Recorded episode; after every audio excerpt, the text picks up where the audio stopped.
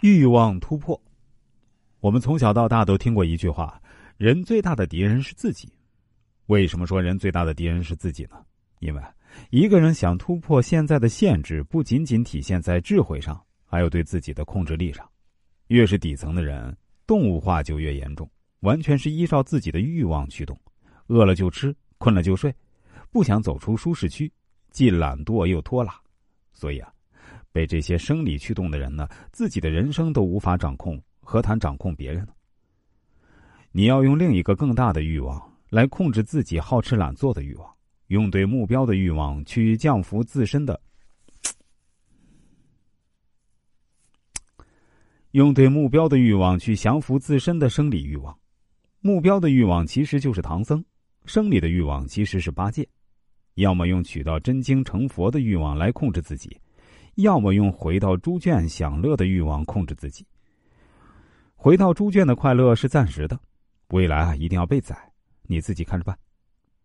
真正的强者，都是无依无靠。人心啊很现实，别人和你联手是利益的驱使，并不是真心要帮助你。别人爱你，也许是爱你的容貌和钱财，并不是爱你的内心。有人去扶你一把，是可怜你，是良心过意不去。人生的河流里，有人陪你走一段，有人呢只是路过而已，有人呢陪你很久，但没有人真正陪你永不分离。就是深深相爱的两个人，也有一个人会先走，留下来的那个人呢，还是孤苦无依。真正厉害的人都是无依无靠，没有靠山就把自己变成山。那如何自己强大呢？低级欲望通过放纵获得。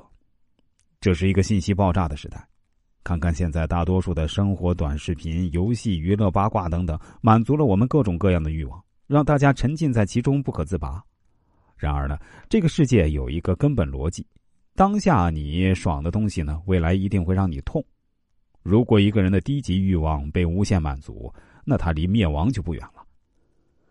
高级欲望是通过自律获得的，人的高级欲望。包括金钱、名声、权力、自由等等，必须通过自律才能实现。